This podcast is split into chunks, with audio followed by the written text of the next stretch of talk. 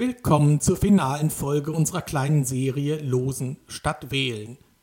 Diesmal bekommen wir die Frage beantwortet, welche Zukunft Losverfahren in der Demokratie haben könnten. Werden wir künftig eine geloste Parlamentskammer haben? Schauen wir mal.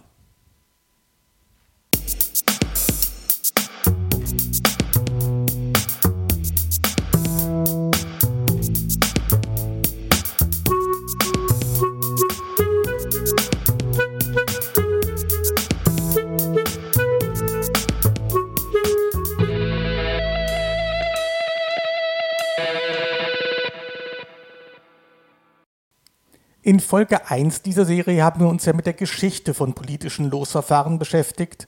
In Folge 2 ging es um die Gegenwart, also um losbasierte Bürgerräte. In den Shownotes sind diese beiden Folgen verlinkt. Heute schauen wir, was die Zukunft bringen könnte. Bürgerräte werden eingesetzt, um Vorschläge für ein konkretes politisches Problem zu erarbeiten. Danach hat der Bürgerrat seine Schuldigkeit getan, die Menschen gehen wieder auseinander. Es gibt fünf Möglichkeiten, das Modell Bürgerrat auszubauen.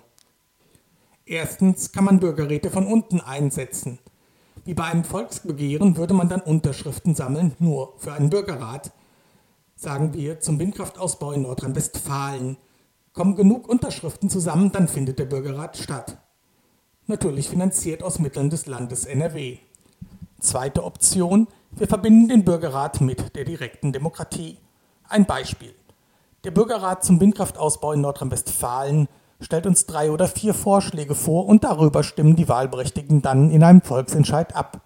Das Ergebnis ist natürlich verbindlich, so wie ein Parlamentsbeschluss. Dritte Option. Der Bürgerrat darf selbst verbindliche Beschlüsse fassen. Das bedeutet, der Bürgerrat unterbreitet nicht nur Vorschläge, er stimmt auch darüber ab. Und gegebenenfalls haben die Beschlüsse dann dieselbe Kraft wie ein Parlamentsbeschluss. Vierte Option. Ein permanenter Bürgerrat tagt stetig. Wenn das Thema Windkraftausbau in Nordrhein-Westfalen abgearbeitet ist, kommt das nächste Thema dran, sagen wir die Digitalisierung der Verwaltung. Man kann die beiden letzten Ideen auch miteinander verknüpfen zu einem Bürgerrat, der permanent tagt und der verbindliche Beschlüsse fassen darf. Option 5, die Parlamentskammer, deren Abgeordnete gelost werden – Sie wurde in den letzten Jahrzehnten immer mal wieder vorgeschlagen, von solch unterschiedlichen Menschen wie Ernest Kallenbach, einem Vordenker der Ökobewegung, von Sarah Wagenknecht oder von dem belgischen Historiker David van Reybrouck. Wir wollen uns diese potenziellen Zukünfte mal ein wenig genauer anschauen und dazu habe ich mir drei Gäste eingeladen. Mein erster Gast ist Dana Dükers. Sie leitet im Aachener Rathaus den Fachbereich Stadt der Zukunft und Bürgerinnen-Dialog. Die Stadt Aachen will als erste deutsche Stadt einen permanenten Bürgerrat etablieren.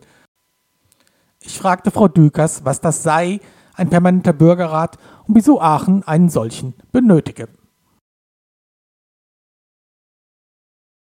Also ich glaube, erstmal muss man fragen, was ist ein Bürgerrat als solches? Ein Bürgerrat ist ein ähm, Gremium der Bürgerinnenbeteiligung, wo äh, repräsentativ ausgeloste Bürgerinnen und Bürger zusammenkommen und ähm, komplexere Themen, also bei uns kommunalpolitische Themen beraten, extern moderiert, aufbereiten, schauen, wo stehen wir da, welche Zielkonflikte gibt es vielleicht und was wäre denn unsere Empfehlung an Politik und Verwaltung. Und den permanenten Bürgerinnenrat macht aus, dass ähm, es als Gremium immer fort existiert, aber immer wieder neu geloste Bürger dazukommen und wir jährlich neue Themen einspeisen. Also es ist ein dauerhaft eingerichtetes äh, kommunalverfassungsrechtliches Organ. Aber das Personal wechselt zwischendurch. Tauschen Sie da mal alle drei Jahre ein Drittel der ähm, Beteiligten aus oder wie wird das funktionieren? Also der Bürgerrat als solches wird jedes Jahr komplett neu gelost bei uns, beziehungsweise als Stichprobe ausgewählt ähm, und dann äh, diejenigen, die sich zurückgemeldet haben, gelost. Was gleich bleibt, ist das Vorbereitungsgremium. Wir haben ein Begleitgremium, was ähm, äh, die Themen äh, aussucht, was schaut, wer, wer macht die Moderation, wie können wir Expertinnen und Experten reinholen. Das bleibt gleich, wird aber alle äh, drei Jahre durchrolliert. Und wer sitzt in diesem Gremium, das Sie gerade erwähnten? Ähm, äh, unser Bürgerinnenrat geht ja auf eine Initiative aus der Zivilgesellschaft zurück, der Initiative Bürgerrat. Das heißt, ein Drittel dieses Gremiums wird aus der Initiative besetzt, ein Drittel aus Verwaltung und ein Drittel aus Politik. Wobei das Ziel ist, dass Politik ab dem dritten Bürgerinnenrat nicht mehr dabei ist und ab dem dritten Bürgerinnenrat auch die Initiative nicht mehr dabei ist, sondern wir dann komplett aus alten Bürgerinnenräten zusammengesetztes Begleitgremium haben. Waren Politik und Verwaltung denn direkt begeistert von der Idee? Ich glaube, äh, es war einfach ein perfekter Zeitpunkt. Also wir hatten uns auf den Weg gemacht in der Verwaltung. Mein Fachbereich ist neu gegründet worden als Fachbereich für Bürgerinnen-Dialog. Und bei uns ist man komplett offene Türen eingelaufen. Und wir auch glauben, dass in der heutigen Zeit es total wichtig ist, nochmal andere Beteiligungsmöglichkeiten zu eröffnen. Ähm, Politik ähm, hat so ein bisschen austariert, äh, ist das ein Mehrwert für uns oder ist es vielleicht eine Konkurrenz für uns? Wir hatten eine Arbeitsgruppe mit der Politik zu, gemeinsam, haben ein, ein halbes Jahr uns gerieben, haben geschaut, in welche Richtung kann es gehen und hatten dann aber am Ende ein Modell, was alle gut mittragen können und hinter dem auch alle vollstehen. Der Bürgerrat wird besonders, äh, besondere Themen von gesamtstädtischer Bedeutung beraten. Welche Themen sind denn das? Ja, das werden uns die Bürgerinnen, Bürgerinnen und Bürger sagen. Also wir werden jetzt ab Januar dazu aufrufen, Themenvorschläge zu unterbreiten. Jedes Thema, was ein Quorum von 125 Fürsprechern äh, bekommt, kann eingebracht werden.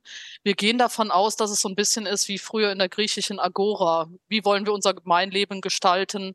Wie können wir Mobilität organisieren? Ist in Aachen zum Beispiel im Moment ein Riesenthema, aber auch vielleicht, wie können wir äh, den Generationenwandel gestalten, wie können wir dem demografiegerecht sein. Also es gibt ja Bürgerinnenräte, aber wir lassen uns überraschen. Also das, was eingebracht wird und was die meisten Mehrheiten findet, wird dann auch als Thema behandelt. Wir sind da sehr gespannt.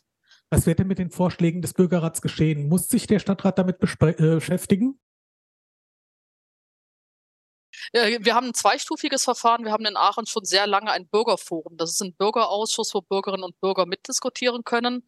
Das heißt, das Gutachten wird ins Bürgerforum eingebracht. Da diskutiert man nochmal öffentlich darüber, auch über die Inhalte. Und dann wird es aber ungeändert in den Stadtrat eingebracht und die Fachverwaltung äh, muss dazu Stellung beziehen und Politik sagt dann, nehmen wir an oder nehmen wir nicht an, wobei wir sehr davon ausgehen, dass die Empfehlungen dann auch größtenteils angenommen werden. Aachen ist, wie gesagt, die erste Kommune in Deutschland, aber in Frankreich, Ostbelgien und auch in Italien gibt es ja bereits permanente Bürgerräte. Gibt es ein konkretes Vorbild für Aachen, eine Inspirationsquelle? Also das gibt es äh, definitiv. Die deutschsprachige Gemeinschaft Belgiens hat ja einen Bürgerrat auf den Weg gebracht. Und das war das Modell für unsere Initiative Bürgerrat. Also die hat ähm, weite Teile übernommen und wir haben es dann nachher nochmal nachgeschärft. Aber das ist schon ganz klar das Modell, an dem wir uns orientieren. Was haben Sie sich denn für 2023 konkret vorgenommen? Was wird im nächsten Jahr passieren? Jede Menge. Also unsere große Zielmarke ist im September oder Oktober den ersten Bürgerinnenrat durchzuführen. Und jetzt haben wir eine Zeitschiene, die sich daran orientiert. Das heißt, wir müssen im Januar, Februar schon mit, der Themen, äh, ähm, mit den Themenaufforderungen starten. Wir rufen ja breit in der Bevölkerung auf. Wir werden eine Marketingkampagne starten, um zu sagen, das ist der Bürgerrat, beteiligt euch bitte, bringt die Themen ein. Wenn wir keine Themen eingebracht werden, kann er auch nicht gut werden. Das heißt, wir brauchen da die Bevölkerung an unserer Seite. Dann müssen wir noch richtig Richtlinien ausarbeiten. Wir wollen eine begleitende Evaluation auf den Weg bringen. Also wir haben noch relativ viel Vorlauf, um dann im September auch gut starten zu können und dann hoffentlich Ende des Jahres dann auch die politische Beschlussfassung des Gutachtens zu haben. So viel zum permanenten Bürgerrat in Aachen. Unser nächster Gast ist der Journalist, Soziologe und Musiker Dieter Hallbach. Er will geloste Bürgerräte und Volksabstimmungen miteinander kombinieren. Aber warum? Also ich finde, dass beides hervorragende Instrumente sind, aber auch jeweils ihre Grenzen haben. Also bei den Bürgerräten ist es offensichtlich, weil sie eben nur beraten und oft auch schon jetzt nach der Erfahrung äh, die Vorschläge nicht umgesetzt werden oder nur teilweise umgesetzt werden von den Parlamenten. Umgekehrt ist es so, wenn man jetzt ähm, bei Volksentscheiden ansetzt, dann ist der Dialogprozess nicht integriert. Es können also auch einfach äh, polarisierende Meinungen aufeinandertreffen. Es wird vielleicht diskutiert in der Bevölkerung, aber es findet kein informierter, moderierter, systematischer Dialog statt, der auch sowas wie eine kollektive Intelligenz abbilden kann. Wenn man also die Nachteile sieht und die Vorteile, dann passt das hervorragend zueinander, wenn man es kombiniert. Wie, also kann man denn, wie kann man denn beides miteinander kombinieren? Also, wenn man sich jetzt beim Verfahren eines äh, dreistufigen Entscheidungsprozesses bei Volksabstimmungen, dann könnte zum Beispiel nachdem die Unterschriftssammlung, also die erste Phase abgeschlossen ist, könnte man zu dem Thema einen Bürgerrat einsetzen, um zu schauen, sozusagen, ist dieses Thema schon gut gegriffen oder ist es polarisierend formuliert? Welche Gedanken, welche Informationen sollten einfließen, sodass dann später in der Volksabstimmung selbst eben auch über etwas abgestimmt wird, wo eben eine Qualität sozusagen in dem, in dem Vorschlag drin ist. Kannst du mal ein Beispiel bringen? Naja, wir sind ja äh, gestartet äh, durch die Inspiration in Irland. Und da war es ja eben so, dass bevor über die Homo-Ehe oder gleichgeschlechtliche Ehe oder auch, was war das andere Thema, äh, Abtreibungsrecht, das vor der Volksabstimmung und weil es ja auch so gerade in Irland katholisch ein polares Thema war, hat vorher der Bürgerrat eben eine Empfehlung ausgesprochen, wo anscheinend eine Resonanz in der Bevölkerung war. Und ich glaube, dass zwischen diesem Dialog, der, wenn er von einer Vielfalt von Stimmen geführt wird und gut geführt wird, dass es eben sehr zu guten Lösungen auch für Volksabstimmungen beiträgt. Das heißt, in der Debatte kamen auch Gegnerinnen und Gegner der gleichgeschlechtlichen Ehe und von Abtreibungen zu Wort. Das war ja ziemlich entscheidend. Historisch große Beispiele, wie sich das in einem Laufe des Dialogprozesses der Beratung auch geändert hat bei Menschen. Und die sind natürlich besonders überzeugend, wenn sie dann das einspeisen. Umgekehrt ist es so, wir haben ja im Moment keine Aussicht auf bundesweiten Volksabstimmungen. Auch die Grünen hatten sich verabschiedet und so weiter. Ähm, das heißt, wenn jetzt Bürgerräte ganz nach vorne gehen, dann schaffen sie, denke ich, sehr wichtige Prozesse, auch vertrauensbildende Prozesse. Aber das wäre dann die umgekehrte Reihenfolge, wenn ein Bürgerrat, wenn man feststellt, die Beschlüsse werden nicht umgesetzt oder die Vorschläge werden nicht umgesetzt, dann könnte man sagen, rechtlich regeln, aber dann kann man einen, einen Volksentscheid zu diesen Vorschlägen äh, machen. In beiden Fällen sozusagen äh, würde dann eine Kombination eintreten. Was würde sich für die Politik dadurch ändern? Ja, diese Frage habe ich schon befürchtet. Also die Politik hat natürlich eine gewisse Lernfähigkeit. Die äh, jetzt wird der äh, gerade vorbereitet, dass drei Bürgerräte vom Parlament her konzipiert werden.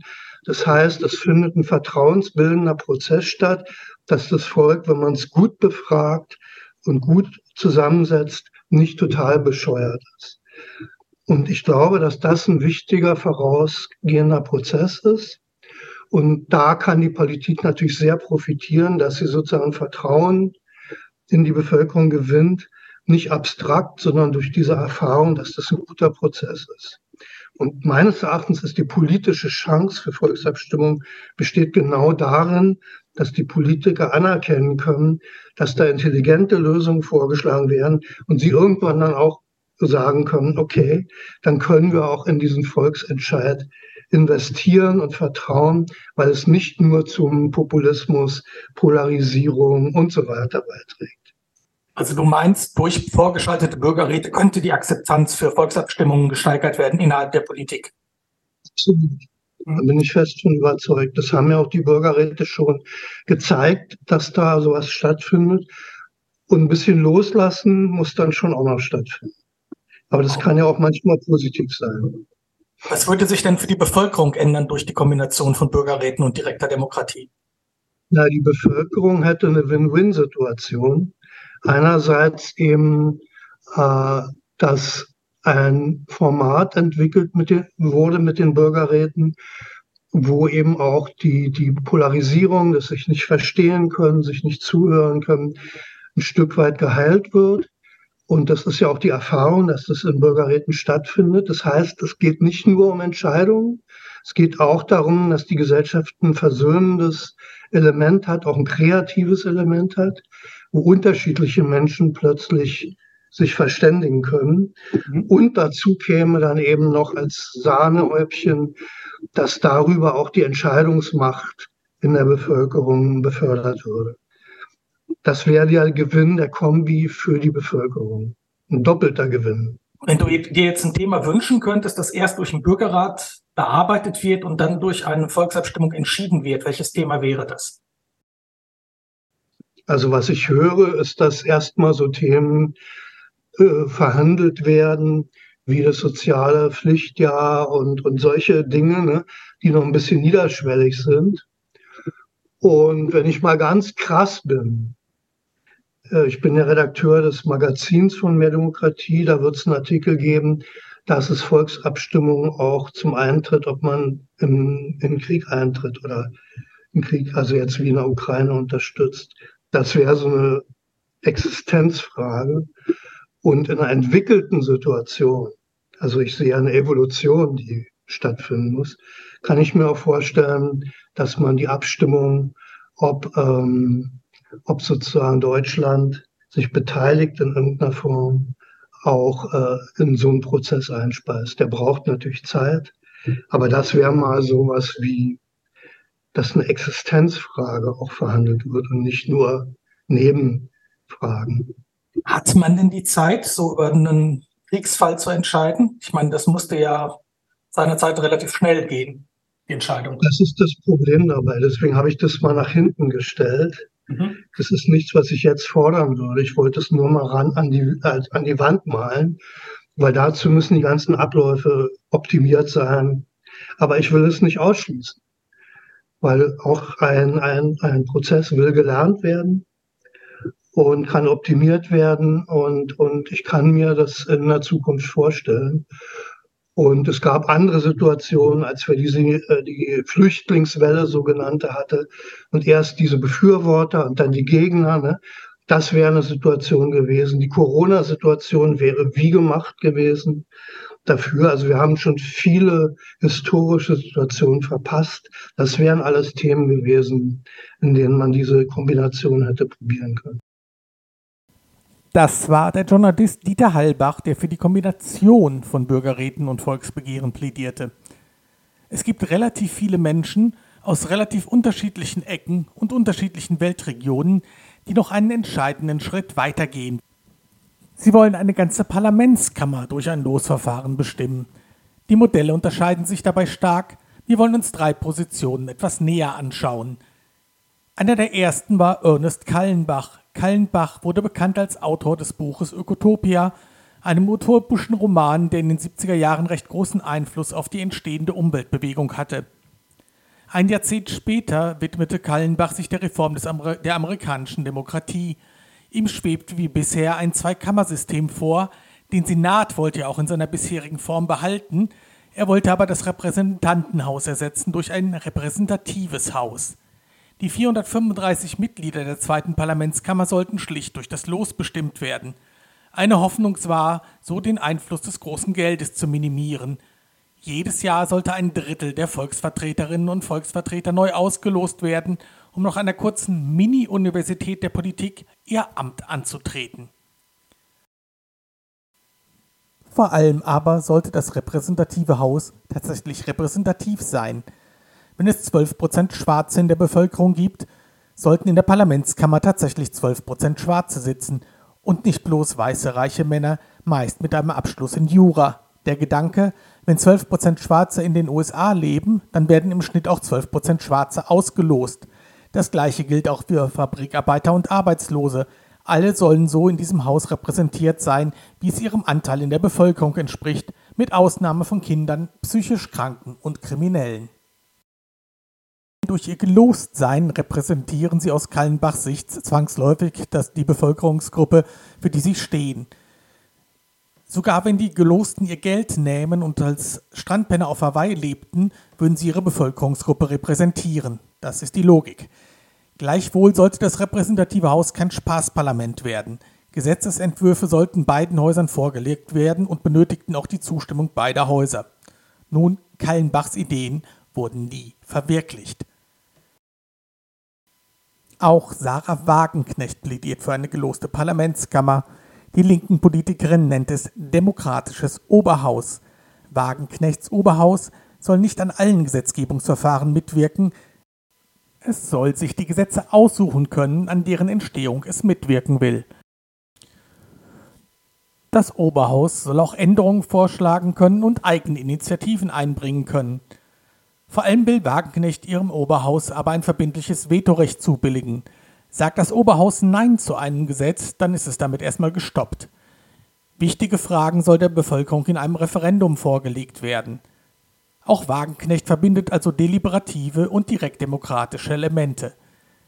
Wichtig ist der Politikerin und Autorin, dass den ins Oberhaus gewählten jegliche Kosten und der Lebensunterhalt erstattet wird. Wagenknecht will so verhindern, dass nur, Zitat, eine privilegierte Schicht daran teilnimmt, welche auch zurzeit die gewählte Volksvertretung dominiert. Jeder und jede soll die Möglichkeit haben, zu partizipieren. Der Star der Szene ist aber ein anderer, der Belgier David van Reybroek, von Hause aus Historiker.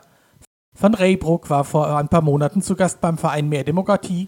Hören wir mal rein, was er uns zu sagen hat. There is a crisis of electoral democracy and we might help that crisis. We might try to heal broken democracies by bringing in citizen assemblies as a form of, as a complement rather than a replacement of current models. I am against elections if democracy is reduced to this. However, if you read the book carefully, you will see that after a long critique of elections as a fairly poor tool for democratic decision making, I come up with a pragmatic and practical suggestion that in the next couple of years and decades, we might have to combine elections with sortition. With sortition, I mean lottery. It's a technical term. And so the book is a, an argument for a double form of representation.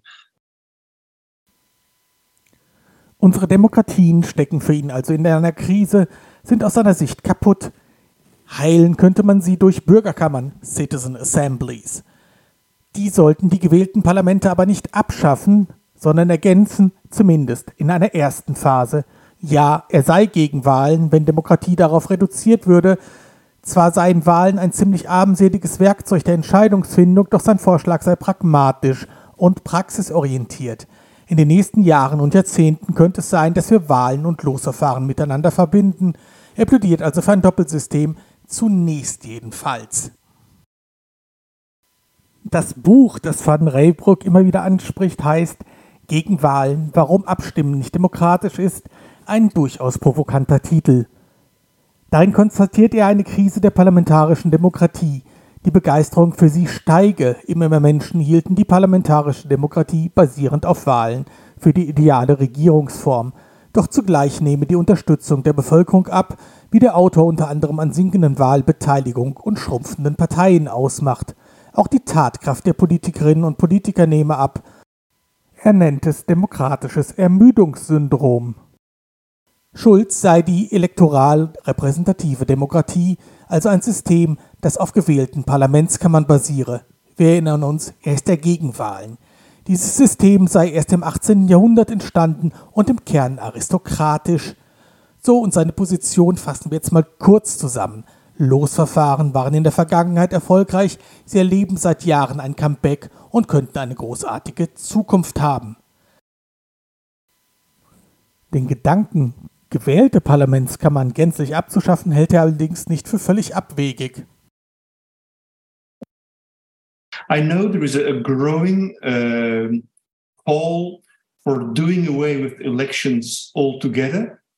I think it's an interesting proposal which we should take seriously. But in terms of short term political changes, I don't see it as a viable option. So for the next uh, 20 years, I think we will be at least uh, uh, combining the, the two. Das war die dritte und letzte Folge unserer Serie Losen statt Wählen vom antiken Athen bis zum modernen Bürgerrat und darüber hinaus. Am Mikrofon verabschiedet sich Markus Meyer. Auf Wiederhören.